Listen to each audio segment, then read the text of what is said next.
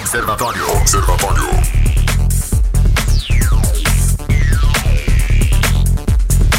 Muito boa tarde, está entrando no ar o Observatório aqui na sua 96 FM, a FM oficial de Goiás. Aqui Rogério Fernandes, nós vamos juntos até às 19 horas trazendo notícia e informação para você através da frequência 96.3 FM. Hoje, quarta-feira, 13 de maio de 2020, agora 5 horas e 6 minutos.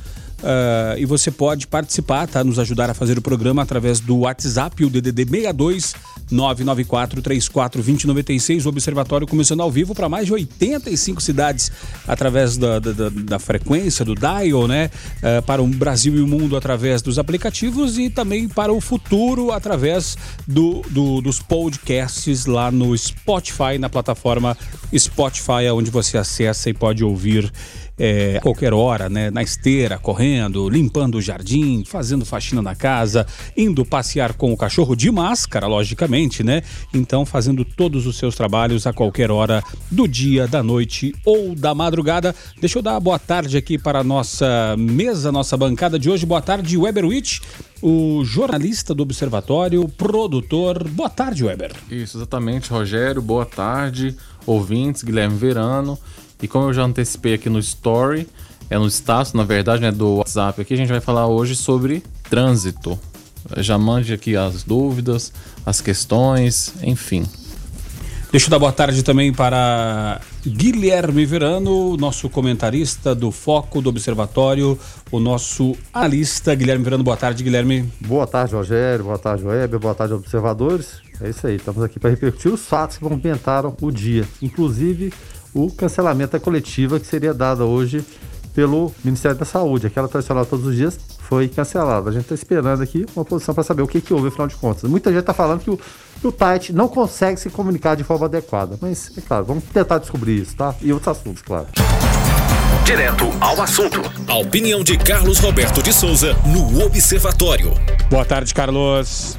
Boa tarde, Rogério. Boa tarde, Guilherme Verano. Boa tarde a todos os observadores. Respeitando a opinião do presidente Jair Bolsonaro e para esclarecer a verdadeira opinião do Brasil em relação ao isolamento social, a Confederação Nacional dos Transportes, CNT, em parceria com o Instituto MDA, ela fez uma pesquisa sobre o isolamento social e obteve os seguintes índices, de acordo com os seguintes questionamentos.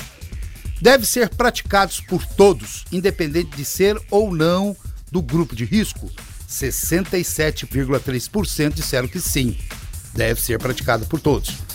Só deve ser praticada pelas pessoas que fazem parte do grupo de risco? 29,3% disseram que sim. Não deveriam existir isolamento social? 2,6% disseram que sim. Não sabe ou não responderam? 0,8%. Foram feitas 2.002 entrevistas por telefone entre os dias 7 e 10 de maio com pessoas de 494 municípios de 25 estados da federação. E a margem de erro é de 2,2 pontos percentuais para cima ou para baixo. Agora, pelo menos para mim está claro, não adianta nada o isolamento social se não seguirmos as regrinhas que eu nunca vou cansar de repetir aqui. Usar a máscara ao sair de casa, manter o distanciamento social, que é de um metro e meio a dois metros da outra pessoa, lavar as mãos toda vez que for aí tocar em algo, quando for no mercado ou em qualquer outro ambiente, e usar o álcool gel. E por que que para mim está claríssimo? Porque 67,3% dos brasileiros são a favor do isolamento social, mas será que cumpre o distanciamento? Eu digo que não. Por que, que eu digo que não? A América Latina é uma das situações mais preocupantes do mundo, segundo a Organização Pan-Americana de Saúde. E o Brasil é o país em pior situação da América Latina, seguido seguido pelo, pelos países, pelos Peru, Equador e México. Olha, eu, eu sei que as pessoas estão muito confusas e divididas. Eu, e não é para menos, não. Mas é importante você ter a consciência de que obedecendo às regras, essas que eu disse, né, de, de distanciamento e higienização, nós poderemos continuar a trabalhar nós vamos garantir os nossos empregos e as nossas rendas. Que afinal de contas, pelo menos aonde eu sei, é o objetivo da maioria. Então faça isso, respeite esqueça, pelo menos por esse período, das disputas políticas, meu Deus. Porque senão, se endurecerem a flexibilização, como parece que vai acontecer, é, o estabelecimento que você trabalha ele pode fechar devido ao endurecimento do decreto ou talvez por não suportar a falta de movimento e não importa o motivo. De todo jeito, você poderá ser prejudicado e você não se preocupa com isso. Gente, com esse desrespeito que está ocorrendo, perceba bem o que já pode acontecer. Segundo o que está ocorrendo nos bastidores da política, o decreto, o novo decreto do, do governador será rígido e vai liberar só supermercados, farmácias e setores de produção de alimentos. Ou seja, um re retrocesso, né? Segundo informações, o governador decidiu endurecer o decreto visando aumentar o isolamento social. Pois é. Se o Senado, desde o antigo decreto até esse, não se apresentasse tão negativo, agora não estaríamos à mercê de talvez né, um, um retrocesso aí em relação ao resultado econômico, que muitos já estavam comemorando a recuperação, mesmo que muito tímida ainda, mas já trazia nesse momento de extrema tristeza, um pouco de alegria a todos nós. Pense nisso. Fiquem todos com Deus. Ademã que eu vou em frente de leve. Guilherme Verano, o Carlos, no seu comentário, de forma muito feliz, é, colocou essa questão né, de que se não fizermos a nossa parte, vai fechar. Vai fechar. É sério, não é conversinha para boi dormir, não é. É sério. Se não fizermos a nossa parte, o comércio vai fechar e todos nós vamos ficar à deriva. À deriva, Guilherme Verano. E infelizmente o pessoal não está respeitando, né? Hoje eu vi boteco aberto. Boteco, o pessoal lá tomando cerveja dançando forró. Em plena quarta-feira, às três horas da tarde. Pode isso? Eu vou repetir até o, que eu falei hoje, hoje de manhã no foco, porque né, a audiência é, é, rotativa, na verdade. Ontem, na hora que eu saí aqui do, do, do programa Observatório, por volta das 19 horas, virando aqui na, na Desembargador Jaime, tava um grupo de jovens, nada mais, mais natural que jovens na rua, né? Mas com os carros estacionados, três carros, som ligado, rapazes, moças, né? É... Todo mundo sem máscara, cara. Todo mundo sem máscara.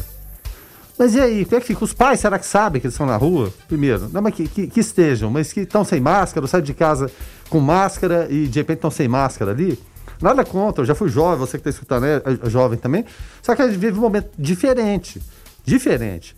Né? E a gente fala de exemplo de autoridades, presidente Jair Bolsonaro muitas vezes sem máscara, ministros também. Ontem e anteontem ele passou novamente, ou, ou passou a usar máscaras, que né, é um indicativo bom para quem está lá na, na extremidade.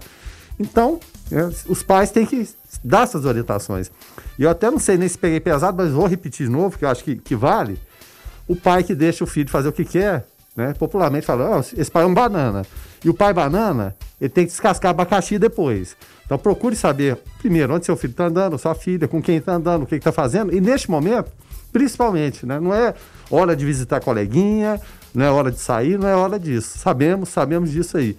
E principalmente o uso da máscara, né? Porque senão, se não tiver essa parceria, não adianta, por exemplo, espernear, você baixar a medida daqui e dali, porque é impossível de controlar. Então o cidadão tem que ser parceiro também nessa medida, porque senão vai voltar atrás e voltando, retrocedendo passo, Rogério. Aí realmente vai ficar muito complicado. É, o Carlos, inclusive, falou no seu comentário a respeito da retomada da economia, que no começo do ano tava, tinha muita gente com aquela sensação de que agora vai, né? É, alguns diziam que a economia estava voando, outros dizendo que se não estivesse voando, tava aquela sensação assim que é, estava perdendo por 3 a 0 no primeiro tempo e perto da virada fizemos 3 a 2 Ou seja, aquele sentimento que vai dar para chegar, vai empatar, vai virar. E, e, e, aquele sentimento bacana. Veio a pandemia, agora com, com a retomada, o pessoal deu uma animada de novo, mas se não fizermos a nossa parte, vai fechar. E aí é, a impressão que dá, Guilherme, é que quando volta-se das cordas, que nem voltamos agora, da contagem quando toma a segunda pancada e voltar, aí é nocaute, porque para voltar depois é complicado. Então, gente, por favor, faça a sua parte. Se não tiver como. Aí, aí, muita gente vai dizer, pô, mas vocês estão aí trabalhando e quer que a gente fique em casa. Não, se tiver que sair, saia, faça a sua atividade, mas saia para atividades essenciais, faça a sua parte, faça, uh, saia de máscara, uh, isole-se, não fica sem máscara, não fica uh, cuspindo ou, ou, ou levando gusparada dos outros, falando pertinho Então faça a sua parte para não estrangular a economia. O Fabrício Fleury por aqui participando. Fala aí, Fabrício. Boa tarde, Observatório. É Fabrício Fleury. Eu gostaria muito que a mídia parasse de fazer terror, porque o mundo inteiro está declinando desse confinamento, não deu resultado, nada mudou no curso da doença, continua do mesmo jeito.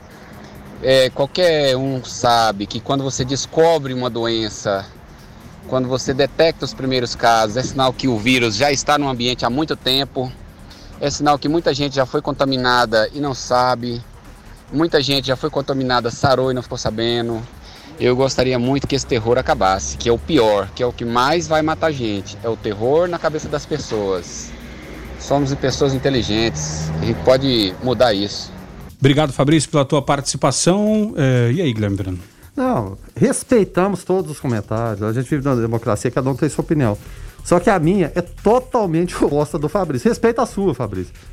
Respeite a nossa também. Então cada um tem a sua e cada um toma suas medidas. Só que as medidas que a gente toma ou deixa de tomar influenciam em tudo. Mas obrigado, valeu. Valeu muito sua participação diária, que é sempre muito importante pela pra e, e, tem uma, uma, outra situação, uma outra situação que é a seguinte. É, tem gente que não acredita no vírus. Tem gente que não acredita. E você é, é livre para não acreditar. Tem gente que fala, não, isso aí é invenção da mídia, isso aí é invenção de, da oposição, invenção de quem quer que seja. Mas se tem um decreto para usarmos máscaras, utilize para poder voltar. Por mais que você não acredite, utilize a máscara para que não, não, não, não soframos.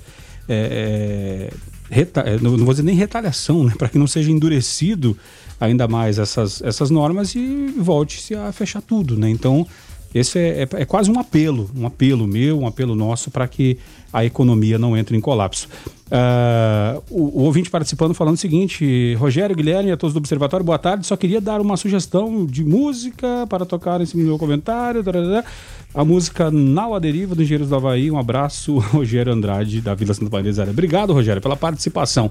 A gente vai fazer um intervalo rapidinho. Antes do intervalo, deixa eu só dar boa tarde para o Igor Lino Siqueira, o nosso convidado de hoje. Ele é diretor de engenharia de trânsito da CMTT, a Companhia Municipal de Transporte. E nós vamos falar a respeito do trânsito, né, em época de pandemia. Boa tarde, Igor. Seja bem-vindo aqui ao Observatório. Boa tarde, boa tarde a todos os ouvintes. Prazer estar aqui novamente e vamos lá. Estamos aqui para responder o, que, o máximo de perguntas possíveis e tentar passar bastante informação para o ouvinte. Tá certo, o, o, prazer é nosso. A gente vai fazer um intervalo. Antes do intervalo, deixa eu só dar um recado aqui dos nossos parceiros queridos da São Caetano Material de Construção. Olha, eh, se você está querendo construir, se você está querendo reformar, é, conheça a família da São Caetano Materiais para Construção, que para São Caetano ter sucesso é poder ajudar você a realizar o sonho da reforma ou construção da casa própria e também de diversos outros segmentos, como comércio, indústria e construtoras. Por esse motivo, trabalhamos muito oferecendo o que existe de melhor no ramo, desde o básico ao acabamento, para a cidade de Anápolis, cidades vizinhas e Distrito Federal. Temos uma completa linha de pisos, revestimentos, porcelanatos, hidráulica, elétrica, tintas e ferramentas, além de areia e cimento o nosso grupo possui duas cerâmicas, a São Caetano em Anápolis e a Colombo em Campo Limpo de Goiás, que fabricam seis medidas diferentes de tijolos com qualidade e entrega pontual. A loja fica na Brasil Sul, número 4874. Faça uma visita e fale com a equipe de atendimento ou faça seu pedido ou orçamento pelo telefone 3313 4340. São Caetano Materiais para Construção, acreditando na força do Brasil em todos os momentos, sempre. Manda um abraço pessoal lá do São Caetano, né, Guilherme, Isso. que atendem os, os, nossos ouvintes do Observatório aqui com todo carinho, né? Isso, abraço para as irmãs, a Dulce e também a Daniela, tá? Que com muita competência conduzem lá a São Caetano Materiais para Construção, tá? Abraço para vocês e obrigado por acreditar aqui no Observatório. É, no fim da semana passada, ao menos três acidentes foram registrados em Anápolis, um deles com vítima fatal. A colisão envolvendo uma motocicleta e um caminhão foi na Avenida Brasil Norte. E no último fim de semana foi antecipada a volta da operação Direção Consciente devido ao aumento sensível do número de acidentes, segundo o delegado Manuel Vanderick, né? Para tratar desse assunto, uh, estamos recebendo hoje Igor Lino Siqueira, diretor de engenharia de trânsito da Companhia Municipal de Trânsito, a CMTT, né? É, o ouvinte pode participar através do 994 34 2096. Igor, para começar esse bate-papo, uma das causas, segundo o delegado Manuel Vanderick, é dirigir sob o efeito de álcool, né? Como a CMTT tem fiscalizado imprudência de trânsito em Anápolis, nesse período de pandemia está havendo fiscalização? Como é que está eh, esse fluxo, esse trâmite? Olha, é, querendo ou não, a pandemia trouxe todo um, um estado, uma forma de, de, de, se proceder diferente, né? Algo que o normal eu acredito que nunca mais vai voltar. Né? Nós temos um novo normal agora, daqui pela frente, ou até que se contenha. Então a CMTT continuou sim um dos, da, dos serviços essenciais, né, que foi impostos, inclusive foi colocado como pessoas da linha de frente, também foi a, a questão da fiscalização. Então permanece no trecho, óbvio, né, nós não temos uh, um número de, de fiscais tão grande quanto se faz necessário, mas nossa fiscalização trabalhou aí ao longo de toda a paralisação, tanto dando suporte para a questão da fiscalização do, uh, junto à vigilância sanitária e as questões de saúde, né? A CMTT deu um suporte muito grande nessa área, mas também exercendo suas funções no que diz respeito ao trânsito. O, o Igor, até em, em, relação à volta, que a gente teve, teve um momento é, os índices, até, até pela pouca circulação, caíram em relação a infrações, Isso. em relação a acidentes e nada mais normal. Mas parece que essa volta, o pessoal voltou achando que é meio terra de ninguém. Você pode estacionar em qualquer lugar, né? sinal você Exato. pode avançar. Eu vi várias cenas, inclusive, de gente trafegando na contramão. Ah, tá com pouco movimento aqui, por enquanto a gente vai na contramão mesmo, não tem problema. Vocês tiveram essa percepção no dia a dia também? Voltaram assim com voracidade, não só as compras, mas também as infrações de trânsito? Isso. Uh, inclusive, nós comentávamos que, uh, por mais que após a flexibilização do decreto do governador, Uh, o prefeito fez um decreto para Anápolis muito robusto, um decreto extremamente complexo, mas que deu segurança a, todos a, a respeito de, de, de, como voltar, né, de quais as maneiras a seguir. A gente uh, esperava sim um aumento, uma volta e tal, mas foi algo bem acima do, do normal mesmo, porque como até alguns usam essa expressão, né, como criança em cima de doce. O povo foi de uma vez aumentou o fluxo de uma vez e, e com essa mentalidade. Infelizmente, fala, não, o fluxo está baixo, posso parar aqui, não tem problema, ah, nós estamos no meio de uma pandemia. É, não, não tem problema se eu fizer isso, se eu fizer aquilo, acabou. Aí voltou tendo... a circulação normal, manteve-se esse hábito, né? I, exato, só que e, não tivesse man... permitido naquela isso, época também, né? Isso, a circulação voltou quase que ao normal. Óbvio, né? Não, hum. não o mesmo normal do que o mesmo período do ano passado, mas assim, aumentou exponencialmente né, a circulação novamente só que com esses hábitos de que ainda estava na pandemia, de não, a, tá, o fluxo está baixo, não tem problema se eu furar esse semáforo. Não, tá baixo o fluxo, eu posso parar aqui, não, não tem problema. E nós enfrentamos bastante problema, inclusive no centro, né? Região central, uh, nós tivemos muitas ocorrências de estacionamento em local proibido, uh, parada em fila dupla. Foi um alvoroço mesmo, assim, algo muito fora do, do, do normal. Agora, Igor, é, antes de trazer um questionamento do, do ouvinte, é, eu queria até é, te perguntar se há alguma, alguma comissão, é, se a CMTT participa é, de, de alguma discussão junto é, ao prefeito, a, porque, porque a questão é o seguinte. Dentro dessa pandemia, uma das, das orientações para a volta nesse novo normal, até como tu disseste, é a questão do, do, do, desse distanciamento social, né? Exato. E aí sabemos que, por exemplo, um restaurante é, ali às vezes é pequeno, apertado, as mesas ficam próximas uma das outras e isso poderia ser um, um entrave até para abertura né, e fomento de, desse lugar. Uh, e aí uma pauta antiga que muita gente pergunta é o fechamento da Engenheiro Portela, daquelas ruas centrais ali para fazer como se fosse um calçadão, né? O pessoal sempre pergunta, te pergunto, eh, não seria a hora, Igor, de, de, quem sabe a CMTT ou por parte de, de algum vereador ou da onde que teria que partir uh, a, a discussão para quem sabe fechar uh, fechar ali uh, essas ruas do centro, Engenheiro Portela, para fazer com que as pessoas já que vão ter que sair, saiam com mais distanciamento, não fiquem disputando calçada com com é, coisa que está fora da loja, com uh, vendedor ambulante, camelô, o pessoal que está ali trabalhando, o carrinho de salada de fruta, o vendedor de açaí, aí não sobra espaço para andar, e as pessoas andam em fila indiana. E aí é. tem a fila do banco que está andando. Se não seria, quem sabe, a hora de, de fazer um calçadão no centro, é, e também, é, por exemplo, na Avenida São Francisco, um local ali boêmio da cidade, é, onde, quem sabe, não seria até a oportunidade de botar mesas nas ruas, sei lá, é, como se fosse. É, Brasília tem a, a Rua do Lazer, né, que fecha final de semana, uhum. para poder liberar esses, é, esses, esses, esses ramos de atividade, é, podendo botar mesas ali de forma mais distanciada e, e usando a CMTT para fazer essa, essa, essa mudar o trânsito. É viável? É possível ou estou viajando aqui? Não, acredito assim, é uma ideia muito boa. Inclusive, nós já discutimos ela aqui há acho que há muito tempo sim, atrás, sim, né? Até sim. a respeito dessa ideia. Que nós... é, é, um quadrilátero ali, se a gente for observar, né? Esse, é, esse espaço que a gente sim, falou. Sim, né? sim, sim, no centro, né? Uh, muito utilizado em diversos lugares. Acredito que pelo momento da pandemia, uh, o foco acabou sendo uh, mais a questão de saúde, e a gente se habituar mesmo ou tentar tomar pé da situação para conseguir normalizar a coisa, né? Que seja nesse novo normal. Mas é uma ideia sim, a gente já startar esse tipo de, de, de planejamento. Já que esse vai ser o novo normal, por que não a gente já não pensar algo lá na frente, né? Os projetos, eh, os projetos a respeito disso são bem antigos, a gente já havia até discutido isso, a gente já tinha isso no passado porém envolve uma série de, de fatores e de atores, né? Por exemplo, a gente precisa da Câmara Municipal, a gente precisa de um projeto bem fomentado, querendo ou não, uma via pública, ela vai deixar de ser circulação, deixar de ter a circulação de veículos para dar lugar a, a, um calçadão que envolve infraestrutura e tudo. E vai então, ter assim, gente reclamando que vai ter menos vagas de estacionamento, né? Não, Pode ter certeza. E, e, inclusive os próprios donos de estacionamento. É o, esse era né? o último ponto que eu ia tocar, porque assim, a, acredito que a visão daqueles que são proprietários de, de, de, lojas e estabelecimentos, muitos ainda não têm essa visão do quão bom seria para o seu empreendimento se aquela rua ali em frente a ele virasse um calçadão.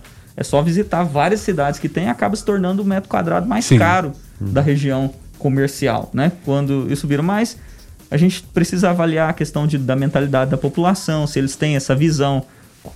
Uh, então é um projeto bem amplo, algo que envolve um estudo grande. Acredito que se esse realmente for o nosso novo normal daqui por diante, ter que conviver com essa uh, nesse distanciamento e tudo, acredito que ganharia mais força esse tipo de projeto. Mas não é algo que tem sido nosso foco no momento. Né? Estamos tentando primeiro organizar a coisa para a gente entrar pelo menos no estado de, de controle de toda a, a pandemia, enfim. A Anápolis tem mantido bem uh, os seus índices muito bem, por sinal. Uh, esperamos manter assim. Né? Não, mas, como eu disse, é uma ideia fantástica que a gente pode sim já pensar e começar a agir em cima dela. O ouvinte participa aqui através do 994-34-2096. Deixa eu só reforçar aqui o nosso pedido para que você mande áudio de até um minuto para que possamos é, colocar mais ouvintes no ar e não precisar editar o seu áudio e, quem sabe, é, tirar aí alguma parte que você achou que fosse importante e não fosse para o ar. Tá? Áudio de até um minuto ou o seu texto escrito, fica à vontade para participar aqui. O Rafael Augusto está por aqui participando. Fala aí, Rafael. Falar de trânsito hoje, olha o prejuízo. Sim, um retrovisor quebrado, graças aos engenheiros que pensa bem aqui na nossa cidade de Anápolis, né? Eu moro na rua Bertina de Pina aqui, da Alexandrina, uma avenida que liga a Presidente até a Universitária. Colocaram as tartarugas no meio dessa avenida, dividindo a, as duas pistas, né? Só que não medem, né? Não, não sei, só coloca as tartarugas, não sei se é por causa dos prédios, etc. Não sei por que colocaram. Quando estaciona um carro do lado direito ou do lado esquerdo, que seja, não tem espaço suficiente para passar entre a tartaruga e o carro. Então as pessoas, para não passar em cima da tartaruga, passam rente seu carro. E aí eu moro nessa rua aqui, é, estacionei meu carro, rente ao meio-fio, tava encostado no meio-fio. Se passar aqui vai ver a diferença. Tem lugar que não dá nem para estacionar aqui em certos pontos da avenida porque o cara não confia. Onde eu estacionei aqui é relativamente dá para parar e também não tinha outro lugar para estacionar. É frente da minha casa. Levaram meu retrovisor, né? O carro passou do lado, quebrou. prejuízo é de quem? É meu. Pode ser culpa do motorista que bateu, beleza, mas a culpa maior que eu acho é colocar as tartarugas sem ver que não tem espaço suficiente. Porque não tem necessidade das tartarugas, ah, é para delimitar o espaço. Não, não é uma avenida tão movimentada que fica passando carro ao mesmo tempo, tanto indo quanto vindo. Então, totalmente desnecessário essa tartaruga. Totalmente desnecessário. Valeu, Rafael. Obrigado pela tua participação. É, sabe de onde ele está falando, Igor? Sim. Uh... E, inclusive, ele complementa pedindo que seja estudado novamente a necessidade das tartarugas no local. É, sim, a, as ditas tartarugas são tachões, né? São elementos de sinalização secundário que estão previstos no, no CTB. A função dele é segregar fluxos contrários, né? E ele está lá para isso. Uh, se a via ela tem uma dimensão inferior a, a, que permita ter o estacionamento e as duas faixas de rolamento, né, no caso os dois sentidos, a solução é proibir o estacionamento ao longo da via. Como ele disse, é uma via de fluxo mais baixo, uh, então não houve essa necessidade extrema de proibir o, o estacionamento, porque o estacionamento ele é algo lá pontualmente é algo assim um pouco mais uh, esporádico. Tem um carro, lá na frente um outro carro estacionado onde o condutor desvia. Só que, ah, querendo ou não, isso foi algo licitado lá atrás, uma questão do asfalto que junto exige-se, né, pela por ser verba federal ou inclusive não estou até supondo aqui porque foi feito pela Secretaria de Obras, mas por ser verba federal é, é necessário que seja implantado 100%. A via tem que ser feita a infraestrutura com 100% de sinalização prevista no código. Então, por isso que foi colocado, é óbvio, não é algo que, ah, não, definitivamente tem que ter, vai ter. Não, a gente pode rever, lógico, nesses pontos. E é só essa informação chegar até nós, na CMTT. Né? Então, faça essa mesma reclamação que foi feita no áudio, faz um, um, um protocolo, um pedido, simplesmente uma ligação lá na, na companhia que a gente vai até o local, se desloca e ver qual a alteração necessária. Em certos pontos onde tem curva sinuosa, onde tem uh, pontos altos e baixos que tiram um pouco da visibilidade, é melhor que a gente proíba o estacionamento e mantenha o segregador para a gente evitar uma colisão frontal ou alguma coisa mais grave.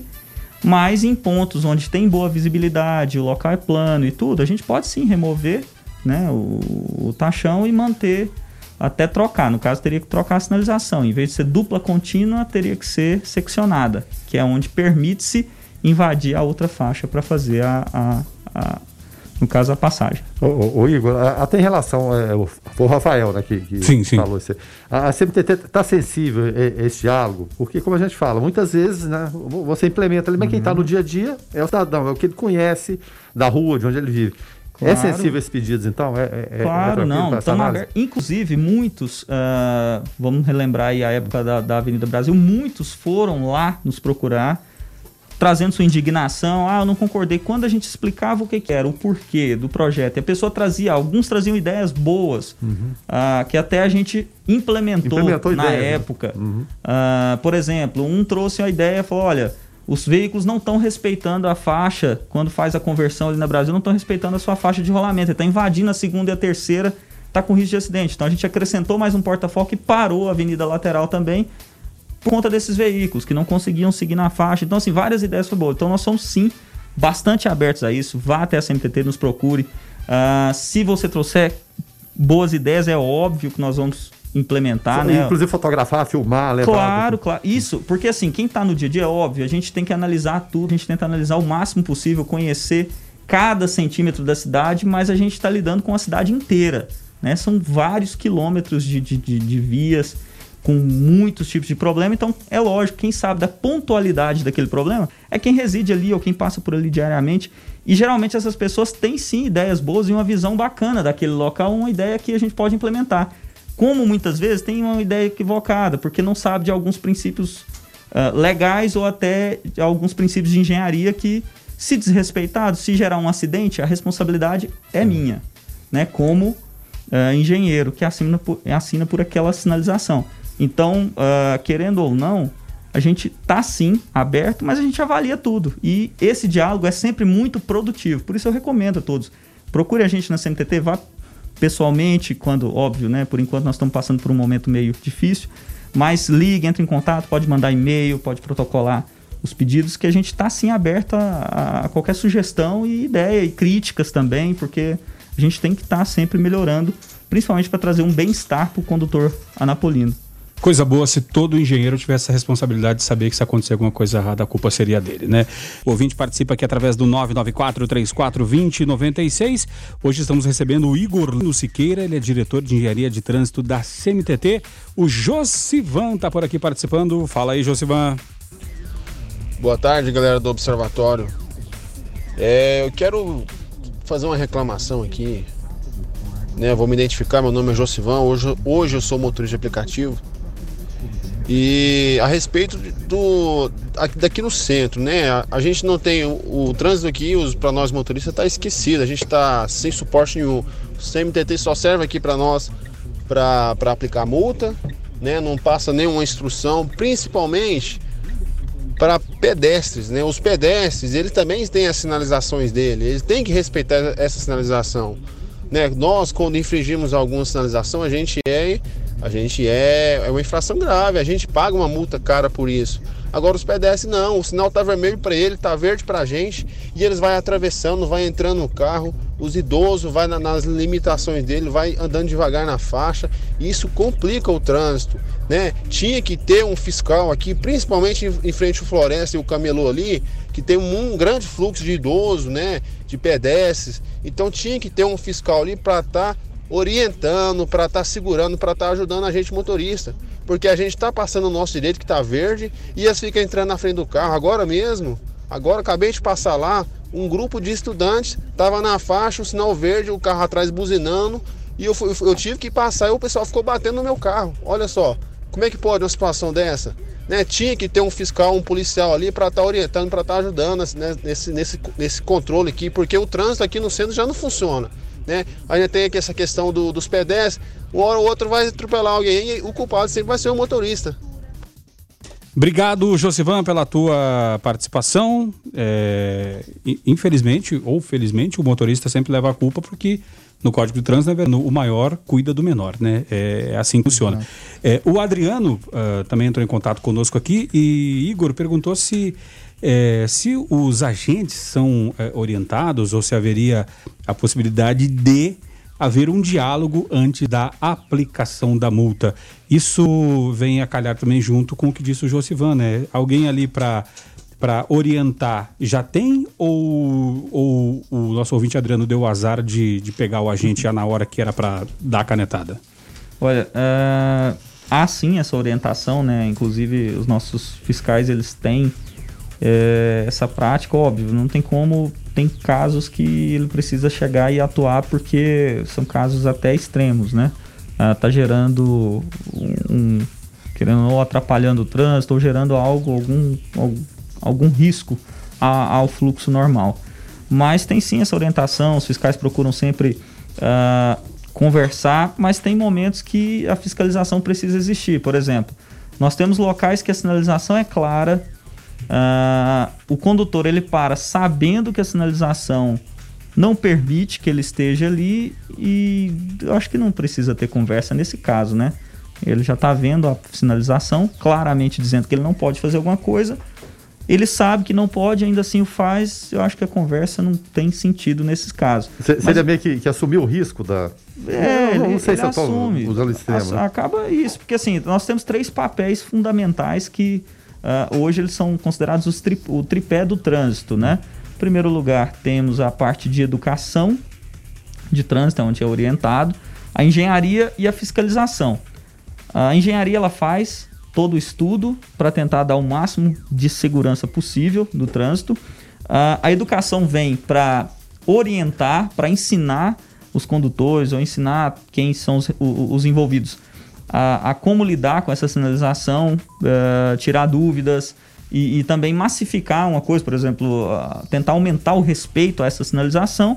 E por fim vem a fiscalização, que é o órgão que garante o cumprimento da, da, da legislação de trânsito. Então, realmente é algo mal visto por alguns, mas uh, tem sim uma orientação de tentar ser mais orientativo. Mas o papel da fiscalização é esse. Ele precisa garantir que a, que a fiscalização, que a sinalização seja respeitada. O André Fernando, lá do São Lourenço, participando, fala o seguinte, ó. É, os Ubers, é, ele pergunta, pergunta ao diretor da CMTT por que, que os agentes são incoerentes na hora de aplicar as multas. Os Ubers não têm local para pegar passageiros. Semana passada eu encostei de frente à loja Marisa. O agente entrou na minha frente e ficou olhando. Não sei se anotou minha placa, sendo que não parei em fila dupla, só encostei 20 segundos. CMTT tinha que ajudar os Ubers a arrumar um local para pegar passageiro. E ele completa falando o seguinte: é, por que por que os agentes são tão arrogantes e grosseiros? Aí eu até completo, completo aqui a pergunta do, do André. É, isso esbarra ainda na falta da regulamentação, a falta de ter um lugar para estacionar? Olha, tem sim. Uh, essa questão da regulamentação é, é, é complexa, é algo que está em discussão aí já há algum tempo, mas não vou nem citar esse, essa parte, porque querendo ou não, uh, ainda é algo muito controverso, né? A questão do, do motorista por aplicativo, porque é algo que não tem como, não tem volta. Já acredito que 90% da população faz uso, alguns uh, de maneira mais intensa, outros de maneira esporádica, mas fazem uso do, do, do transporte por aplicativo, se tornou um modal uh, que o trânsito precisa absorvê-lo de alguma maneira. Né? Isso requer uma legislação, sim. Uh, por exemplo, não tem como, não existe uma placa no CTB para colocar lá assim. Parada ou embarque desembarque de Uber exclusivo para motoristas de aplicativo, né? Que hoje tem vários aplicativos. Sim. Mas a gente pode sim implementar, inclusive começamos a implementar algumas. É óbvio, né? Nós fomos pegos de surpresa por essa pandemia que atrapalhou, vamos dizer atrapalhou, mas assim impediu grande parte do nosso cronograma de execução. Inclusive agora, meados de junho, início de julho, a gente começa a fazer uma revitalização e uma readequação da sinalização do trânsito, do, do centro, né? A sinalização de trânsito do centro. Todo ano a gente tem esse cronograma. Uh, querendo ou não, nós não vamos ter mais esse, esse foco tão grande só na questão central, porque nós, nossa, nosso cronograma de execução, que deveria estar, estar sendo feito desde janeiro, ele foi impedido durante a pandemia uhum. por algum tempo. Então nós temos que correr atrás de algumas outras coisas. Mas nessa época a gente ia implantar algumas vagas de estacionamento rotativo. Uh, com, ou, e algumas vagas de embarque e desembarque, que permita a parada, porém não o estacionamento, para auxiliar. Ali no entorno da praça, uh, perto da Marisa, alguns outros comércios ali no início da Engenheiro Portela, ali tem placa de proibido parar e estacionar. Então não interessa se foi dois segundos, se foi cinco segundos. A, a sinalização ela veda a parada, não só o estacionamento. Então, em alguns locais, a gente tem previsto já implantar a sinalização que proíba o estacionamento com a informação embarque e desembarque. Em alguns locais pontuais no centro, isso até né, os próprios motoristas de aplicativo poderiam discutir com, com. Eu não sei se tem esse canal aberto com a, a, as onde empresas... seria mais fluxo, onde seria mais conveniente, Exato, assim. as empresas, por exemplo... Sugeria onde seriam é. as paradas, Aonde né? seria e, e ter pontos fixos. Por exemplo, vou usar um exemplo meu, de uma experiência que eu tive fora do país. Eu estive em Buenos Aires há uns anos atrás, e lá, quando eu fui pedir um Uber, é, o ponto onde eu tinha que pegar ele era fixo, eu não tinha como colocar ele em qualquer lugar. Porque lá já tinha no centro de Buenos Aires pré-definidos os locais onde os Ubers poderiam parar. Não só Uber, qualquer carro poderia entrar... Sim parar para embarcar e desembarcar passageiros. Uhum. Então, isso ajudaria, por exemplo, no shopping, para não parar no Brasil, fazer todo aquele problema que tem ali, ter um ponto fixo lá dentro do estacionamento, porque você tem 15 minutos de tolerância. Então, Sim. a pessoa saber que ela deveria embarcar, embarcar só lá. Qual a dificuldade do motorista aplicativo e se eu sei que ele tem? Porque a pessoa pede e coloca o ponto onde ela quer. Sim. Então, querendo ou não, o cara ele tem que parar lá onde está o ponto, porque o passageiro, teoricamente, vai estar tá esperando ele lá, né? Então, eu compartilho sim desse problema. Eu sei que é um problema sério. Eu não vou nem citar a questão da regulamentação, porque isso acho que todos já sabem. Sim. Requer sim uma regulamentação para a gente ter algo específico para o motorista aplicativo. Mas a gente já tem essa solução que a gente implantaria aí. Não vamos implantar, só não vou garantir que vai ser agora nesse, no, no, agora no final, no mês de junho e julho, por conta do cronograma nosso. A pandemia, querendo ou não, está restringindo bastante parte do nosso serviço de campo. Mas já temos sim essa solução, tá? Espero que atenda pelo menos parcialmente. Eu quero resolver quase todo o problema, mas atenda parcialmente aí os motoristas. O... Fala, Verano. E até nesse sentido, porque a gente sempre fala aqui da cidadania, né? Que ela tem que envolver o poder público o, cidadão, o motorista de, de, aplicativo e também as pessoas terem essa compreensão. Ó, o, o, local vai ser esse. Não adianta eu chamar aqui 50 metros para cá, para lá. E é claro, mas é uma questão de tempo, de adaptação a partir do momento que saibam que tem esses pontos fixos. Aqui eu posso chamar que é, é tranquilo para embarcar, às vezes pessoas idosas, que a gente falou, pessoa idosa tem dificuldade para embarcar, tem que embarcar com pressa, você trava o, o trânsito. Então, a gente tem que, ao, aos poucos, e talvez é, dentro de, de, de, tanta coisa ruim dessa, dessa pandemia, o sentimento de cidadania começar a aparecer mais um pouquinho. Acho que isso é importante. Só queria pontuar isso aí, porque sempre a gente bate nessa tecla. E muitas vezes a gente cobra muito o poder público, tem que cobrar de fato, claro, evidentemente, mas claro. tem a, a, nossa contrapartida que às vezes ela é fundamental para a coisa funcionar. O Daniel Brandão por aqui participando, fazendo pergunta para o nosso entrevistado, para o Igor. Fala aí, Daniel. Boa tarde aos ouvintes da 96. Eu quero saber se a prefeitura tem algum projeto em andamento de instalação de ciclovia para a cidade de Anápolis, tá? Para a gente se locomover aí com bike, ir para o trabalho de bike, patinete elétrico e outros meios de transporte aí que que não poluem e que, que é fácil acesso para toda a população. Beleza? Essa é a minha dúvida aí, fico no aguardo. Um abraço. Obrigado, Daniel, e também o Fausto Cruz por aqui. Fala aí, Fausto. Boa tarde aos observadores. Eu queria perguntar uma coisa pro nosso amigo Igor aí. Barão de Rio Branco lá no centro. Por que ela é zona azul? Por que ela tem zona azul? Aquilo ali é um trânsito danado. Sábado eu levei 20 minutos para andar 200 metros. Já está mais do que claro que ali não comporta uma faixa zona azul onde os carros ficam estacionados. É uma via que só tem duas faixas e desemboca uma quantidade imensa de carro descendo ali. É todo dia aquele trânsito ali. Aí quando vê volta às aulas, aquilo fica uma loucura. Então eu queria entender o porquê. Para que Zona Azul naquele local? Obrigado.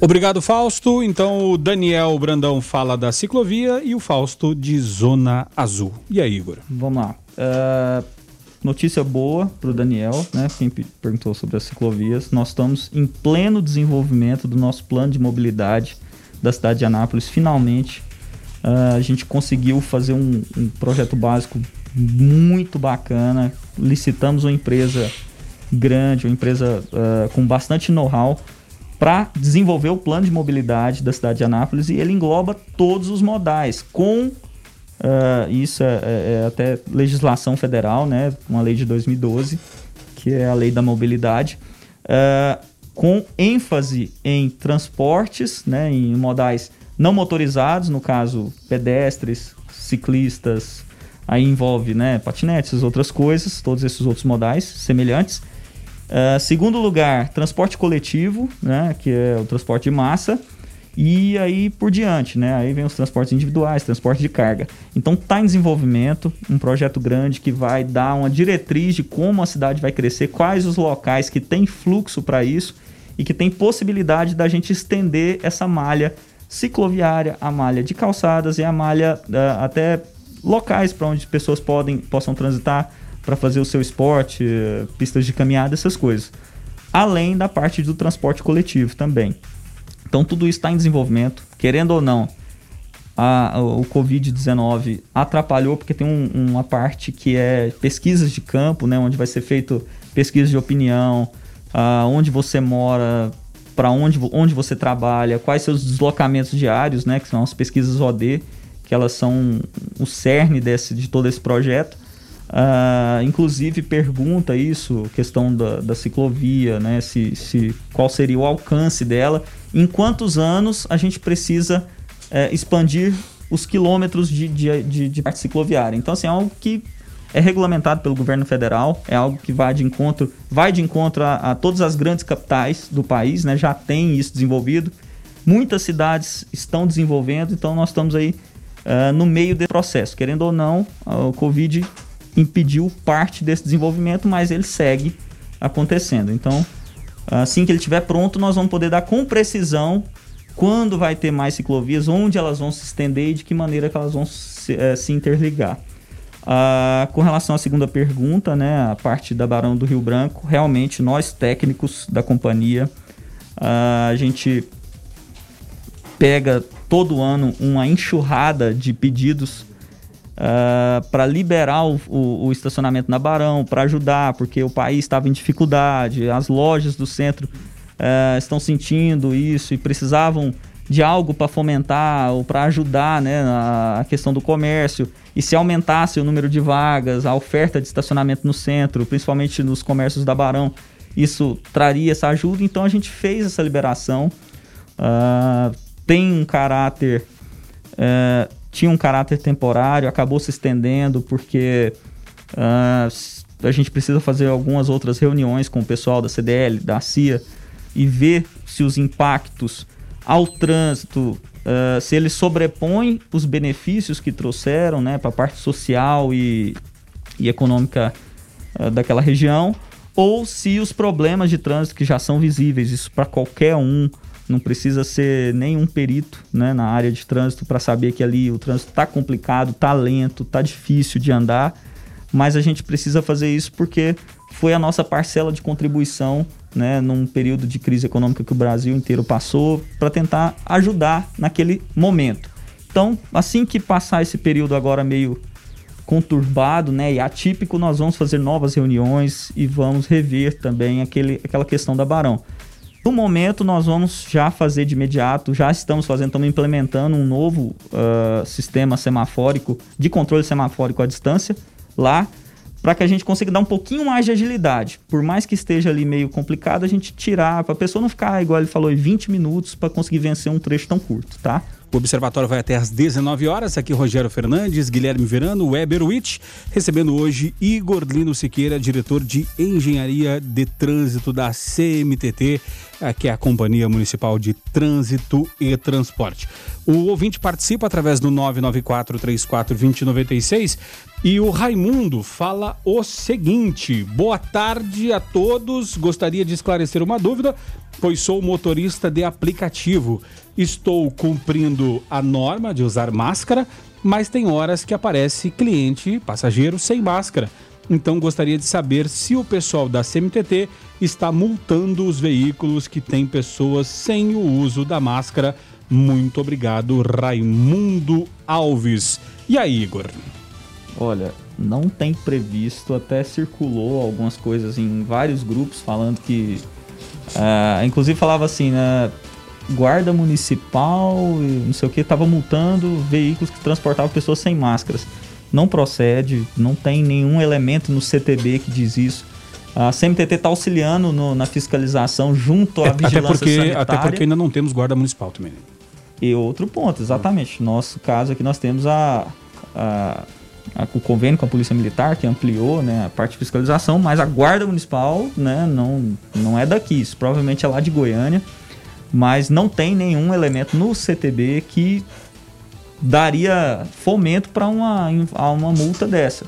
No caso, se um decreto municipal é, implantasse ou desse a obrigatoriedade do uso de máscara, seria talvez uma multa aplicada, como vários municípios aí têm feito, né? Alguns têm feito o chamado lockdown, que não, enfim, uh, e, e, colocam multas para quem desrespeita, né, o uso de máscara, mas isso é algo criado especificamente da parte sanitária e não na parte de trânsito. Ouvinte participa através do 994-34-2096. Fala aí, ouvinte. Boa tarde, pessoal do 96 FM. Meu nome é Alexandre Oliveira, sou morador aqui do bairro São Carlos. Gostaria de fazer uma, uma pergunta aí para o secretário aí da CMTT a respeito da instalação daqueles furão para é, semáforo, né? A gente está vendo que muitos acidentes estão acontecendo no Brasil, de, é, até porque o pessoal está furando muito o, o, sinal vermelho, né? É, tanto é que, que houve uma morte há poucos dias decorrente a isso, a isso daí. E aproveitando também que, já que o secretário da CPT está aí também, né? É, pediu para ele para estar tá dando uma olhada no semáforo ali da, da altura do supermercado Sena ali, que o pessoal, o pessoal para muito dos dois lados ali da via. O horário de pico ali fica muito difícil. Tanto do lado é, é, do supermercado com, é, é como do, do outro lado também, que tem um monte de oficina de moto ali, o pessoal coloca motos é, que, que serão consertadas ali dos dois lados da via, atrapalhando muito a passagem.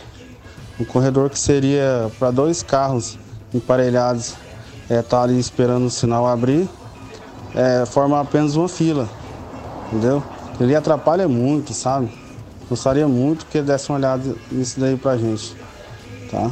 Até mais, obrigado. O, a pergunta foi do Alexandre, né? E no, no início de março, Igor, é, nós noticiamos, até para pegar a primeira parte aqui da, da, da, pergunta do Alexandre, no início de março nós noticiamos que todo o processo licitatório de contratação da empresa responsável pela fiscalização eletrônica no trânsito de Anápolis uhum. foi finalizado. O prazo de conclusão ainda será de seis meses ou por conta da pandemia pode ser é, espichado, né? É, empurrado para frente? Olha, uh, respondendo primeiro essa questão, né? A parte da fiscalização eletrônica, ela cada dia que passa tem provado por si só que ela é necessária, não é só algo que, que é bom, não, ela é necessária. Mas realmente o processo foi finalizado. Infelizmente, na assinatura do contrato, início das ordens de serviço, foi uh, realmente na época que teve aquela expansão da, da pandemia. A empresa é uma empresa de Curitiba, né? E, e lá foi afetado antes que Anápolis, né? lá teve um, algumas coisas uh, que foram fechadas, inclusive a indústria deles. Então eles mandaram um, um ofício uh, pedindo que fosse interrompido né, os prazos por 60 dias, porque foi o que o governo de lá da época tinha feito, uh, tinha exigido, né? Então eles estavam com, com, a sua, com a sua indústria toda parada por esse período e por conta disso, né, a gente fez essa, essa, essa dilação, dilatação do prazo e estamos aguardando a conclusão desses 60 dias para que a gente retome as conversas e comece a, a especificamente a montagem, né? Porque todo o trâmite da licitação já houve, já ocorreu, falta só a publicação né, do, do, do contrato, que foi interrompido por esse prazo, mas isso, assim que passar esse prazo e se por lá, né, lá em Curitiba, onde é a fábrica deles, já tiver as coisas tudo caminhando, querendo ou não, não tem o que fazer, né? Algo que extrapola, inclusive, uh, nosso poder de, de, exigência e até o bom senso, né? A empresa está impedida de funcionar por esse período, então a gente tem que respeitar. Agora, com relação à segunda parte da, da pergunta, ele fala da questão do próximo supermercado no Brasil, lá, o Mercado Sena. E aí o Alisson é, deixa uma pergunta também com relação ao centro, é, falando de supermercados, comércio, né, que aquele movimento pode atrapalhar, e pergunta por que, proibir, por que não proibiram uh, caminhões de grande porte de circular no centro e até mesmo carretas, né? Sabemos que esses caminhões vêm aqui por conta dos atacadistas, né? É, com relação a supermercados, com relação a, a atrapalhar o trânsito nesse sentido, uh, vamos já matar esses dois coelhos aí, Igor. Então, uh, o, falando primeiro lá do, do nas imediações do, do, da, do São João, da se não me engano, rua Argentina, né? Argentina, Argentina com a Brasil, lá, lá Brasil. paralela. Uh, já mandamos a equipe lá, a gente fez um estudo para a região, vamos implantar uma sinalização lá que proíba o estacionamento em um dos lados para a gente garantir o mínimo de fluidez, né? Não podemos sacrificar por completo o estacionamento porque tem toda uma parte comercial ali que e a, a via dispõe de dimensão suficiente para a gente manter pelo menos um lado da via permitido estacionamento. Então isso vamos resolver uh, assim que possível. Com relação ao centro, a parte central, como eu citei agora a parte do plano de mobilidade, que está em desenvolvimento, nesse plano a gente desenvolve estudos em todas as áreas, envolvendo todos os modais, e um deles é, é o transporte de cargas da cidade, que a gente vai conseguir é, impor algumas regras, algum, algumas normativas para melhorar uh, a fluidez, principalmente ali na região central, é óbvio, mas para a gente poder doutrinar aquilo ali e ter algo uh, organizado. Querendo ou não, uh, impedir a chegada deles até lá é algo um pouco mais complexo, né? Envolve não só a questão de trânsito, mas também uma questão socioeconômica, que isso impactaria bastante, impacta. Mas também não estou dizendo que é algo impossível, pelo contrário, esse plano de mobilidade vai nos dar as soluções possíveis para uh, regulamentar essa parte de cargas na cidade. Não só lá, mas na cidade toda. Ouvinte participando aqui através do 994-34-2096. O Everson Lourenço fala sobre o acidente com vítima na semana passada. Uh, vamos ouvir. Boa tarde, observadores, pessoal da 96. Aqui é Everson, sou motorista de aplicativo. Eu queria é, fazer uma pergunta aí pro rapaz do, do CMTT, porque no dia daquele acidente fatal na Avenida Brasil, é, aconteceu um caso comigo, porque o caminhão estava atravessado né, na pista e eles estavam fazendo ali todo aquele trabalho né, do, de fiscalização e tudo. Só porque eu vinha do lado ali do, do Alvorada, São Carlos, e tinha uma, um, uma passagem lateral que dá para me passar entre o caminhão e o meio-fio, certo? E não tinha sinalização. Aí eu entrei, quando o sinal abriu, né?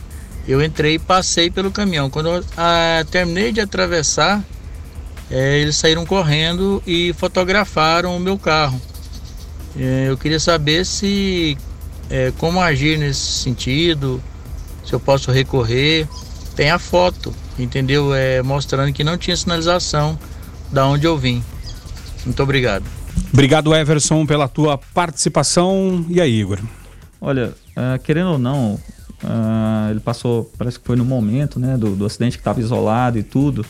Uh, se tinha a sinalização, se tinha um, o agente, estava PM, CMTT, se ele já chegou, já estava a presença né, desses órgãos lá, tanto da, da, da, Polícia Militar quanto da CMTT, provavelmente deveria ter ali alguma sinalização mínima que ele precisaria ter observado.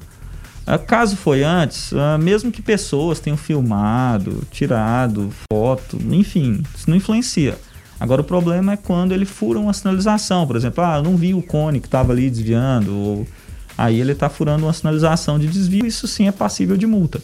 Mas se não tinha ainda a presença do fiscal, a presença da polícia militar, todo aquele pessoal que, tá, que montou aquela estrutura ali, né, para poder primeiro avaliar toda a questão do, do acidente em si e dar suporte, a CNTT estava ali para dar suporte na questão de trânsito, os desvios e tudo, acho que tranquilo, não precisa preocupar. Agora, se tinha, né, tinha que ter prestado atenção na sinalização, não posso dizer, porque pelo que eu entendi aqui, ainda não tinha essa sinalização, uh, esse isolamento feito pela, pela fiscalização da CNTT e a Polícia Militar. A dica, né, Guilherme Verano, é ficar ligado sempre na 96, que nessas horas de rush é, os ouvintes vão nos alimentando com informações, nós passamos aqui, se der para cortar caminho, corta, né, que dê, evita esse tipo de estresse, né, Verano? É, a, a gente sempre fala e, e, o ouvinte é, é, é, parceiro nesse sentido. Sim, sim. Porque às vezes o caminho que você vai, vai fazer é mais longo um pouquinho, mas ele vai ser em, em tempo, né, e, e poupar aborrecimento. Né? Bem mais ágil. É, exatamente, vias alternativas. O Rogério mesmo, que né, conhece muito bem a cidade aqui, já propôs aqui várias rotas sim. alternativas em relação aquele gargalo que tem principalmente no final da Brasil Norte, ali próximo ao Armazém Goiás, né, a, a ida ali é, para os outros bairros, né? e, e, e, principalmente no, no, corredor dos ônibus, né, Rogério? É, sempre... é a dica aí pelo Pirineus. É, Avenida 10 Progresso, exatamente. Pirineus. É, porque é, é, é, complicado, de fato. Ah, mas eu vou ter que desviar aqui da minha rota normal. Muitas vezes, até para poupar aborrecimento, a gente tem que sujeitar a isso. E eu sempre falo aqui, porque muitas vezes a gente perde a noção. E não custa repetir. O Brasil tem mais de 5.500 municípios. A Anápolis é um dos 70 maiores. Muitas vezes a gente perde essa noção. E a Anápolis cresceu em torno do quê? De onde a gente está aqui, Praça Santana, e, e cresceu como a maior, maior, parte das cidades, sem organização, sem plano diretor. Então, muitas vezes fica, fica muito complexo, é difícil, a gente entende, mas não é por causa disso que a gente vai deixar de cobrar do Igor, né? Claro, claro, claro. nós estamos lá para isso, é para é. tentar dar solução para o máximo possível de situações. E o Everton fala aqui, é, mandou uma mensagem dizendo que quem está errado no trânsito não tem direito a dialogar. Crava o Everton, vamos ouvir. Boa noite, que é o Everton Lobo. Galera, me desculpa o jeito de falar aí, mas eu penso o seguinte: se você está fazendo alguma coisa errada, você não tem que tirar proveito disso e querer discutir com um guarda de trânsito Igual eu vejo muita gente, ah, não são abertos ao diálogo. Cara, se você já tá errado, você já não tem o direito nem de dialogar. Igual eu vejo muita gente quer discutir a respeito de ter parado num, numa, num lugar que é proibido estacionar. Ah, parei só um pouquinho. Igual, né, às vezes o pessoal fala, ah, parei só pra pegar um, passa, um, um passageiro. Gente, se não pode, não pode. Errado são as pessoas que fazem as coisas erradas. Aí o pessoal fala, ah, são arrogantes. Certo, eles são arrogantes, porque quando eles são gente boa, o pessoal quer aproveitar da situação. Então, o pessoal tinha que colocar a mão na consciência aí, né? Porque eles estão fazendo o serviço deles e cabe a gente seguir as regras, né? Se, não, se a pessoa acha que não é certo, tem que ir no ponto onde vai mudar a regra. Não é querer debater com o fiscal que está fazendo o trabalho dele. Valeu. Isso é só um, um desabafozinho aí. Valeu. Valeu, Everton. Obrigado pela tua participação. Aí, aí, o Everton falou que quem tá errado não tem que dialogar. Pronto. Tá errado, acabou. Agora eu te pergunto, Igor. Dentro dessa, até pegando a carona com o Everton aqui, quando você para no lugar errado, você, eu falo você motorista, qualquer um de nós aqui, é, paramos no lugar errado, aí o, o, o, fiscal chegou e vai te multar. Posso eu, eu infrator, né, eu que, que uhum. cometi infração, chegar para o fiscal e falar, não, beleza, me dê sua multa, mas me poupe do sermão, porque às vezes o sermão vem junto, né? é livre para dizer o que quiser, né? Não, isso não, não, não vai entrar mais uma multa junto aí não, né? Olha, depende do tom, né? Depende, pode entrar como Porque desacato. Pode entrar como, como desacato, né? Isso é, é algo bem sensível, porque, como se diz... É passiva a interpretação, né? Palavra de um contra a palavra do outro, o fiscal tem fé pública, vai dar um pouquinho mais de trabalho de provar que não foi um desacato, mas enfim... Tem que prevalecer o bom senso, é bom é, senso e seja, Você parou, você se pôs na, na situação de, de, de, de, risco, você parou num local que era proibido. Às vezes você não viu mesmo, fala, cara, não vi.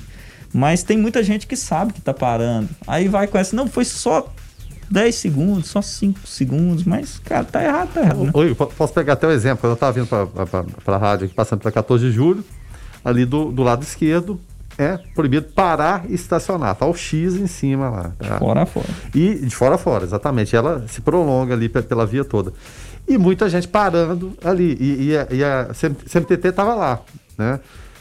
Não sei se dialogando, se voltando, mas estava ali. Porque é, é, essa insistência das pessoas está ali, é, é, bem claro. Né? Você tumultua o trânsito. Ali vira um nó terrível. Talvez o, o nó da Barão fosse até diminuído um pouco, mesmo com autorização de estacionamento ali do, do, lado direito, por conta daquilo ali, porque vira um verdadeiro caos, por volta das entre 15 e 30 a, a, até 17 horas é, é, é, terrível. Então o CPTT vai, vai continuar na rua, vai continuar. E ali eu acho até que não é um caso de orientação, né? não, não mudou nada. Tá ali, todo mundo Sempre sabe. Sempre foi proibido, existe. né? E é. vão continuar nesse sentido, então? Olha, vão sim. Querendo ou não, a 14 de julho, ela tem um fluxo bem grande, que ela concentra até além da questão comercial, algum resquício de atacadistas Isso. que ainda tem ali, que a maioria já migrou um pouco para as ruas mais adjacentes, mas é, ela é uma via de ligação da parte norte ali para a parte central, uma via de grande acesso, inclusive. Então a gente precisa manter duas faixas de rolamento nela. A faixa da esquerda, geralmente, é, ela é destinada àquele que vai convergir à esquerda ali na, na Barão do Rio Branco. Uhum. Então aquele trecho está proibido, ah, Barão está complicado, a fila se forma ali. Mas quem vai passar reto, ele teria a faixa da direita livre para ele seguir. E muitas vezes não acontece por quê? Porque nós temos veículos que param embaixo da placa dizendo que é proibido parar e estacionar, né? Nem por 5 segundos é proibido parar e estacionar, que é para garantir o mínimo de fluidez. Então assim, nós estamos trabalhando de um lado para manter, mas tem pessoas que insistem ainda em, em fazer o errado e acaba atrapalhando a vida de muitas outras que só queriam passar por ali Igual aquele ouvinte que falou, ficou 20 minutos, cara. Às vezes ele poderia ter gasto 15, 10. Sim. É, é, né? Às vezes o problema da Barão, não que ele não exista, né? Existe. É, é claro, existe, mas às vezes ele começa e se complica lá atrás. Exato. Não havia anterior. Exato.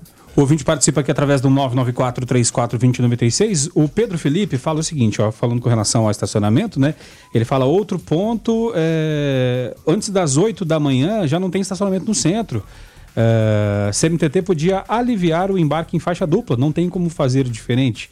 É, aliviar aí, tá, tá, é, né? Enfim, né? A própria palavra é, já, já, é enfim, né? enfim, né, Pedro? Obrigado pela participação. E nós falamos aqui sobre o ouvinte é, que nos informa, né? O Eric Douglas está por aqui, lá do Bougainville, falando do trânsito agora. Fala aí, Eric. Boa noite, observadores. Tudo bem com vocês? Aqui é o Eric do Bougainville. É, como eu sintonizo na, na 96, na hora do observatório, só quando eu estou indo para casa, dentro do meu carro.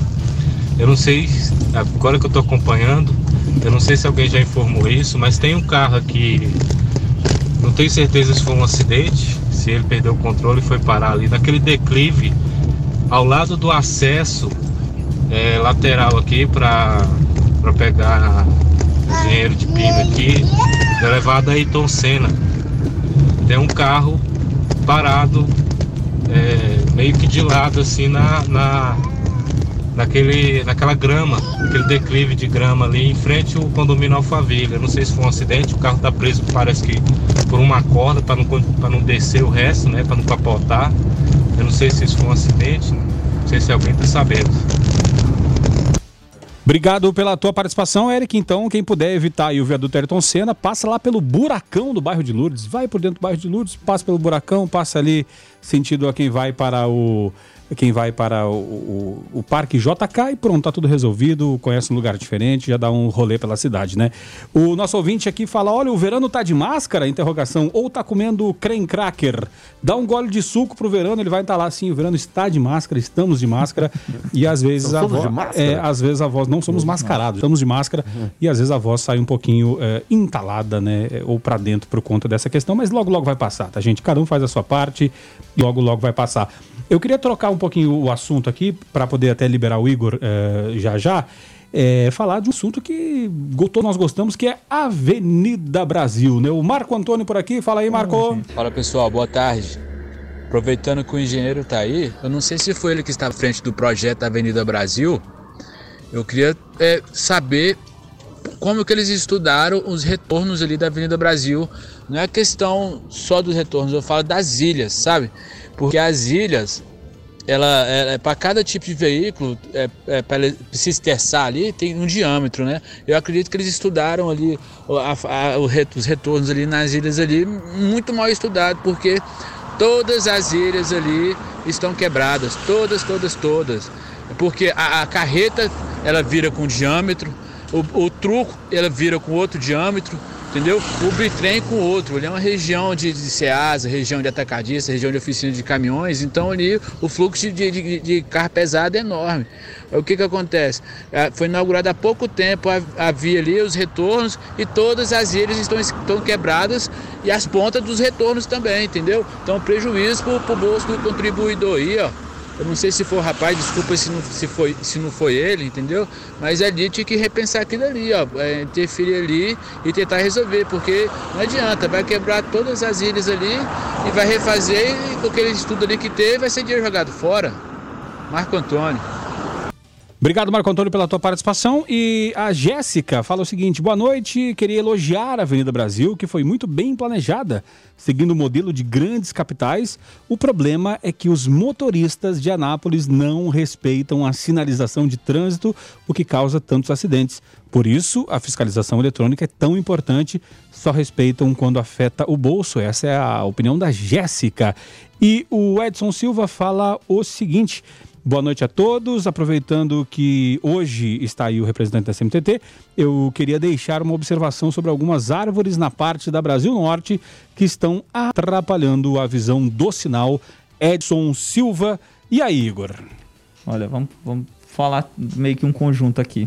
Uh, com relação às ilhas, uh, o projeto ele foi iniciado na gestão passada, querendo ou não, o seu cerne foi lá na gestão passada. Tem sim alguns traços que a gente acabou fazendo alguns ajustes para que ela se tornasse funcional e da melhor maneira possível. Uh, com relação a, aos diâmetros, no caso, os raios de curvatura que tem naquelas ilhas, eles foram dimensionados para todos os tipos de veículo padrão, né? No caso, só veículos com dimensões é, fora do padrão, né? Que são aqueles superdimensionados, que tem que andar com escolta, é claro que não, não seria possível fazer o giro, mas eles têm raios acima. Querendo ou não, uma carreta, um caminhão ou outro, o cara vira meio em cima, meio rápido, vai acabar mordendo o meio fio. Isso aí a gente Às tem... vezes não é da cidade, não conhece direito. Né? Exato, né? ele vai acabar mordendo o meio fio em um, uma situação ou outra. Você pode olhar em outras avenidas que não tem aquele formato, que tem. Uh, vou dar um exemplo da JK. A JK tem um retorno ali, o primeiro retorno depois a Van, quem erra, quem erra a rotatória vindo, vindo de Belém ou, ou, ou erra a entrada para para o norte de Goiás ou erra ali, acaba entrando na JK e não tem como fazer o retorno. Exato. Ali tem um retorno que ele é aberto, acho que 50 metros. pode reparar que vez em quando tá lá a prefeitura arrumando o meio fio e tudo. Então, carro, carro pequeno erra aquela volta. Carro né? pequeno erra e acaba mordendo. Então, assim, não é bem um caso da dimensão. Ele está dimensionado, sim, inclusive acima um pouco da, da dimensão de segurança. Porém, né, requer um, que, o, que o motorista, o condutor, ele faça perfeitamente o, o, o desenvolvimento da, da curvatura. Com relação a Brasil, né? O elogio, obrigado, agradeço a, a, o elogio Jéssica, né? da Jéssica. Jéssica. Realmente é algo que a gente tenta se aproximar de grandes cidades, seguir os bons exemplos, né? Lógico, a gente não pode seguir todo o exemplo à risca, mas a gente tenta seguir os bons exemplos. Esse foi um deles. Ah, a, a terceira. Não, aí foi, foi, foi, foi isso mesmo. Para poder finalizar e liberar o Igor, é, com relação. ah, eu tinha mais uma, um questionamento com relação aos ônibus. Né? Ah, sim. É, o, tá, tá, tá rolando aí um.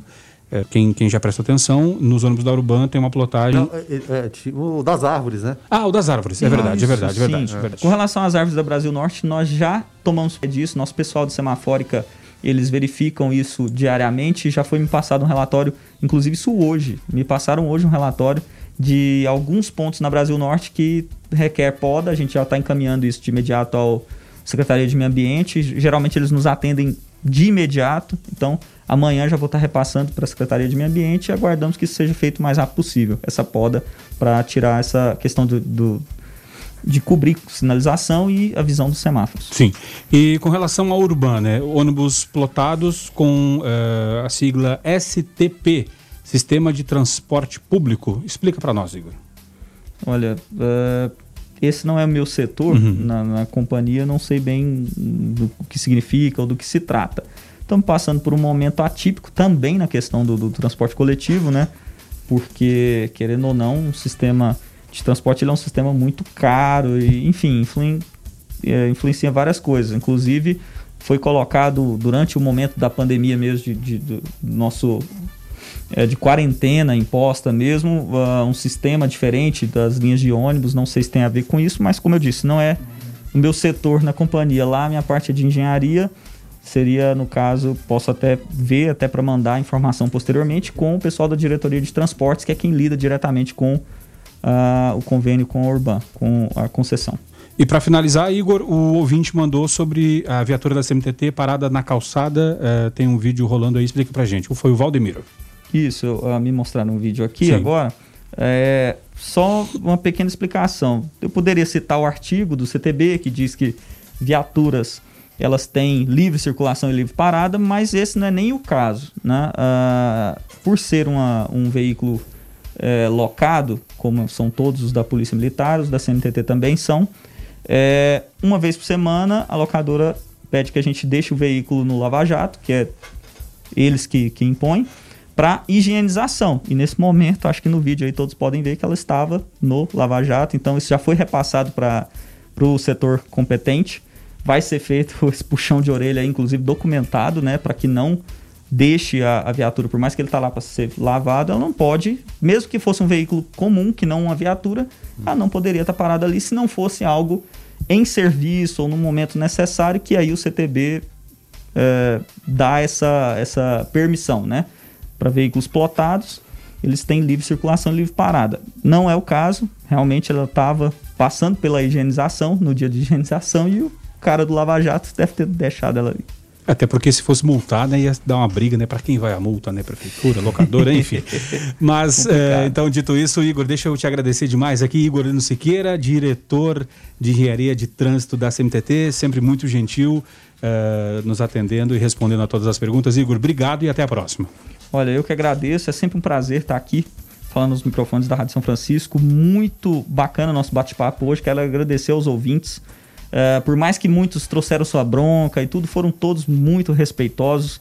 Eh, quero deixar aqui mais uma vez aberto o nosso canal de comunicação, tanto através da rádio, pode procurar a rádio, a rádio sempre nos repassa algumas demandas do dia a dia, mas procure a gente também na companhia, estamos à disposição de vocês, da população de Anápolis, para tentar fazer de Anápolis o melhor trânsito possível. Você está no Observatório da 96 FM. Observatório. Jonathan Cavalcante chegando por aqui com Igreja em Ação. Olá, Jonathan. Olá, Rogério. Um grande abraço a você e a todos os ouvintes. Hoje, quarta-feira, dia 13 de maio, celebramos o Dia de Nossa Senhora de Fátima. E o padre Fábio Barbosa, que atualmente é pároco da paróquia Santo Antônio, ele deixou uma mensagem especial aos ouvintes aqui da Rádio 96. Olá, padre. Olá, Jonathan. Hoje celebramos Nossa Senhora de Fátima, um acontecimento do ano de 1917, uma pequena aldeia em Portugal. Foram seis aparições de Nossa Senhora, a Lúcia, Jacinta e Francisco. Três crianças muito simples, três pastorzinhos, como são conhecidos. As três crianças testemunharam a Virgem Maria recomendar três coisas: a oração, a conversão e a penitência. Realidades estas que já estão presentes na Sagrada Escritura, no Evangelho, mas Nossa Senhora, por meio de três crianças, vem recordar à humanidade a importância de rezar, de buscar conversão e de fazer penitência, reparando assim os nossos pecados. Vale a pena hoje, celebrando Nossa Senhora de Fátima, rezar e pedir a Deus a graça de imitar as virtudes de Nossa Senhora. Quero desejar a todos um feliz dia de Nossa Senhora de Fátima e pedir a intercessão de Nossa Senhora para todos nós e para todas as nossas famílias. E que possamos, como essas três crianças, buscar um coração mais simples, um coração que reconheça a nossa fragilidade e o quanto precisamos da graça de Deus, da força de Deus nesse momento em que sentimos tão frágil a nossa vida. A bênção de Deus, Todo-Poderoso Pai e Filho e Espírito Santo. Amém. Essas então as palavras do Padre Fábio Barbosa, lembrando desse dia muito importante para a Igreja Católica, que é o dia de Nossa Senhora de Fátima. Jonathan Cavalcante para o Igreja em Ação. Uh, Guilherme Verano, falávamos, uh, uh, falamos muito aqui a respeito desse assunto, né? E hoje, enfim, saíram os exames de Bolsonaro, foram entregues, né, ao STF e, e deram negativo para o coronavírus, apontam laudos, né? Laudos têm codinome. O jornal O Estado de São Paulo foi à justiça para garantir acesso. O presidente chegou a anunciar resultados, mas se recusou a mostrar documentos por dois meses e agora está aí para todos saberem que Jair Bolsonaro não teve coronavírus. E muita gente questionando por que é, essa demora, por que entregou, por que não entregou, porque todo mundo queria saber, afinal de contas, muita gente alegando privacidade, presidente teria, não teria. O fato é que virou mais uma novela, a gente perdeu esse tempo todo por conta né, do, do, do resultado, que era negativo, poderia ter falado antes. Então qual a utilidade de, de ficar segurando isso o tempo todo? Uma vez que o presidente Jair Bolsonaro, quando, é claro, da, da, da, facada ainda tinha os factóides, fala não, não tem facada nenhuma, ele fez questão de, é claro, levantar a camisa e mostrar o, o rombo, né? Que realmente houve a facada, né? Quase morreu por conta daquilo. Graças a Deus, evidentemente não aconteceu nada. Então foi muito transparente na, na, naquele sentido. Pode ter sido útil para ele? Não vou fazer esse julgamento ou, ou, não. Mas agora pode, de repente, ter sido útil. Eu, eu vou segurar aqui exatamente o quê? Para a justiça me obrigar a mostrar. E quando me obrigar, eu vou segurar até o máximo. Quando me obrigar, tá aqui, ó, tá? Negativo. Tá, tá vendo? Eu falo a verdade. Então, é uma entre várias hipóteses, né? É uma que a gente pensa aqui, a colar, mas eu acho que a gente perdeu muito tempo com a coisa que, de fato, não precisava. Fosse positivo ou fosse negativo, que revelasse, né? Então, vamos ver qual vai ser a próxima novela. Mas vamos, vamos continuando, né? E ainda bem que tá negativo, graças a Deus, porque ele teve contato com muita gente sim, ali. Sim, né? que bom. É, o ouvinte, o Magno Pereira, participando, fala o seguinte, ó. Saiu agora há pouco o resultado os resultados dos exames do presidente Bolsonaro. Achei estranho, nesse tempo todo ele só fez três testes. O Trump está testando toda semana. Acho que esses chefes deveriam ser testados constantemente. O que acham? Abraços, Magno Pera. Aí vai do parâmetro de cada um. Talvez o ideal seja isso. Os Estados Unidos têm pensamento diferente em, em, em relação a isso. Voltando lá no passado, a gente volta para quê? Para a doença do Tancredo Neves, que iria tomar posse no dia, num, um dia, mas no dia seguinte passou mal, acabou sendo internado e, e, e faleceu e virou assunto de Estado, não é nada, de vesticulite, tirou uma foto posada lá e tudo. Então, é, é, a integridade física, a saúde do presidente interessa sim a nação. Eu acho que é, que é importante. Ele não pode voltar para aquele hábito que né? Tancredo levou à morte de várias teorias da conspiração, não era bem isso, não era bem aquilo, e envenenaram o presidente, enfim, virou aquela novela. Acho que quanto mais transparência, eu até citei o exemplo do presidente Jair Bolsonaro, melhor, questão da facada. Estou duvidando da facada, levantou a camisa, tá, tá lá, tá os pontos. Então, transparência o tempo todo e, e, e menos novela. Eu acho que isso seria importante dessa forma. E é claro, né? fazer exame todo dia ou não, aí vai, vai da, da consciência e do, do, do, que acha cada um, né? E o Trump está seguindo essa linha. 6 horas e 50 minutos e o Brasil ultrapassou a França em número de infectados pelo novo coronavírus, SARS-CoV-2. Hoje se tornou o sexto país do mundo com mais casos, de acordo com o levantamento feito pela Universidade Norte-Americana eh, Johns Hopkins. Né? Ontem o Brasil já tinha ultrapassado a Alemanha e ocupava o sétimo lugar entre os países com maior número de casos de Covid. Uh, e à frente do Brasil no levantamento uh, da universidade estão Estados Unidos, Rússia, Espanha, Reino Unido e Itália. O ranking dos países com mais casos de infecção, que é constantemente atualizado, indica que 4,2 milhões de pessoas já foram infectadas pelo novo coronavírus em todo o mundo. E aí a questão é o seguinte, Guilherme: é, esses países que nós ultrapassamos em número de casos, é, muitos deles menores, né, como o caso da Espanha e da Itália e do próprio Reino Unido. É, agora, Rússia e Estados Unidos são maiores, logicamente. Agora, a questão é o seguinte: é, muitos deles já estão na, na, na, linha descendente da curva, né? Do estágio da curva. Será que temos potencial para ultrapassar todos estes? Eu acho que temos sim, infelizmente, né, Rogério? E, e é pouco testado o Brasil. Se mais testes foram fei fossem feitos, o Brasil estaria mais para cima, infelizmente. Né? Os Estados Unidos estão testando em massa, é o país que, que, mais testa, até pelas condições que tem. E uma surpresa nesse ranking aí é porque, é claro, no início da pandemia falou-se o governo comunista, a China, né, não tomou as medidas adequadas, o Trump bate muito nisso, poderia ter, ter revelado a coisa, ter, né, de repente tomado providência de maneira mais rápida. E a Rússia tinha percepção também, né, que tem o comando do Vladimir Putin, é, nominadamente não é, não é, mais um país comunista, mas é claro, tem todo aquele resquício da antiga União Soviética. Pensei, vamos colocar debaixo do tapete essa sujeira aqui. Né? Não, não vamos registrar casa nem nada, mas pelo contrário. Né? Então, estão encarando e mostrando, falando a quantidade de, de, testes estão fazendo, a quantidade de pessoas estão morrendo, e está até me surpreendendo o Putin, essa, essa visibilidade, essa transparência. Quem diria, né, rapaz, na, na, velha antiga Rússia. Não que os hábitos de lá sejam muito saudáveis em relação à democracia, evidentemente que não são, né? Mas me surpreendeu. No, no meio de tanta coisa negativa, uma positiva, de expor a realidade, pelo menos que querem mostrar nesse momento, que também é assustadora. 6 horas e 53 minutos, partindo para a reta final do observatório. E Bolsonaro disse que Enem, assim como as eleições, né, é, podem ser adiados um pouco, mas que deve ocorrer ainda em 2020. O presidente afirma que está em contato com o ministro da Educação para discutir um possível adiamento da prova. Por enquanto, essas datas estão mantidas para novembro. É, fazer ainda em 2020 é fundamental por conta é, dessas vagas nas universidades no primeiro semestre do ano que vem, que vão ter que ser ocupadas de uma forma ou de outra. E aí, como é que faz, né? Essas universidades que, que fazem essa, essa seleção via Enem, é, se preparar para fazer vestibulares, teria que ter um, um, um, um outro planejamento, né? O, o, Rogério, é o momento de tudo ser replanejado. O que era regra né, e, e deveria ser seguido, de repente era válido para aquele momento, mas caiu tudo por terra. Então, algumas coisas têm que ser refeitas. A gente entende até que o, o processo né, tem, tem que caminhar, né, as inscrições, aquela coisa toda. Mas logo que saiu essa notícia, a gente a trouxe, se não me engano, há dois dias atrás, não, não sei se no foco ou no observatório, é o quê? O que, que indica o senso comum? Ou, o bom senso, né? Não o senso comum, que muitas vezes é de falta, né? O bom senso.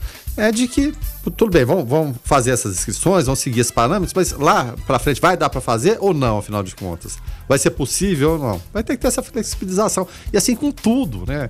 Enem, o futebol que todo mundo fala, vai voltar, não vai voltar, o campeonato alemão volta agora, mas a Alemanha serve para, para o Brasil? Evidentemente que não, né? A Alemanha está numa fase muito mais adiantada em relação a isso, os cuidados foram outros. Então, vários setores né? Nossa vida pessoal, economia, grandes, pequenas, médias empresas vão ter que rever certas posições, e principalmente o governo federal, né? Que, é claro, tem, existem concursos, existem, é, é, é, é claro, vários fatores que você tem que analisar, pagamento de segunda parcela dos 600 reais. É um universo tão complexo de coisas que você tem que ter bom senso e flexibilidade mas principalmente cobrança em cima do que pode, que é possível fazer o que não é possível. Tá certo. Então, dito isso, deixa eu agradecer demais aqui é, a participação dos nossos ouvintes, né, que nos ajudaram e muito a fazer este observatório de hoje. É, Guilherme Verano, Weber, ouvintes, não deu tempo tá, de botar todas as mensagens no ar. Deixa eu mandar um abraço aqui pro pessoal que mandou mensagem ainda para uh, uh, o diretor da CMTT, o Igor que esteve aqui, o Luiz Carlos da Jaiara, o João Paulo, o Rogério, o Edson Silva, Jones Elden, olha que nome bacana, hein? A Carmen, o Júnior, o Herbert Luiz da Vila Góis, o Bruno de Oliveira, Pedro Felipe, André Luiz Ferreira, Eric Douglas, Max Lânio, Cristiano Garcia, Tiago José, Rafael e Antônio. Obrigado pela participação e, e desculpa aí por não ter ido para as mensagens, mas faltou tempo, faltou espaço, mas obrigado pelo carinho, obrigado pelas mensagens, todas muito bem, todas muito bem embasadas e não foi para o ar justamente por questão de tempo, tá? Uh, Weberwitch, até amanhã. Isso, até amanhã. Muito obrigado a todos. Abraço. Tá certo. Guilherme Verano, então até amanhã de manhã, né? Até amanhã de manhã a gente está tá de volta e agradecendo sempre a participação de vocês é fundamental, ela é muito valiosa para nós, né, aqui fazemos o programa Observatório todos os dias para vocês. Tá certo. A gente vai ficando por aqui então. É, a ficha técnica do jornalismo 96 FM tem apresentação e trabalhos técnicos de Rogério Fernandes, os comentários de Guilherme Verano, a produção é do competente Weberwitch, a coordenação artística de Francisco Alves Pereira, a gerência comercial Carlos Roberto Alves de Souza, a direção executiva Vitor Almeida França Lopes, 96 FM, 45 anos, a FM oficial de Goiás. Uh, na sequência, a Voz do Brasil e eu e Guilherme Virando voltamos amanhã às seis da manhã no Foco 96. Pessoal, fiquem todos com Deus, paz e bem.